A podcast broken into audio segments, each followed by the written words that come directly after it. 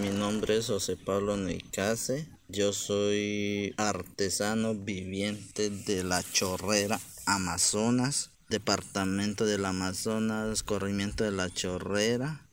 Y mi comunidad es Cabildo Indígena Ocaina, del grupo étnico Ocaina, acá del territorio amazonense.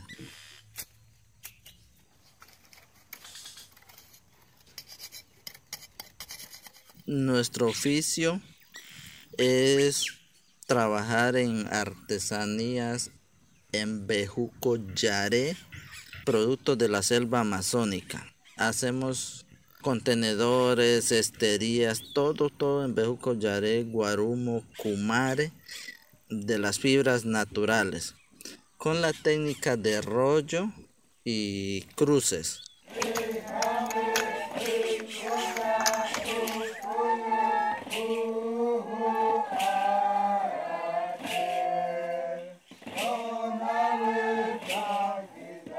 Y pues se aprendió desde la cultura, la enseñanza que traen nuestros abuelos, desde la parte tradicional. En todas las artesanías se elaboran es con todos los diseños mitológicos, ancestrales, con una simbología.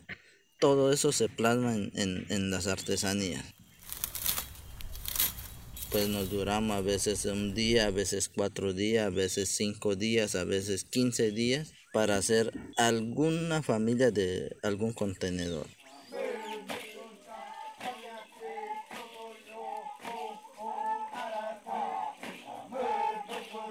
Para obtener la materia prima vamos al monte, lo traemos, eh, lo secamos, lo cocinamos, lo pelamos, que llame el alistamiento, sacamos la fibra y lo guardamos para que se seque y se pueda elaborar la artesanía.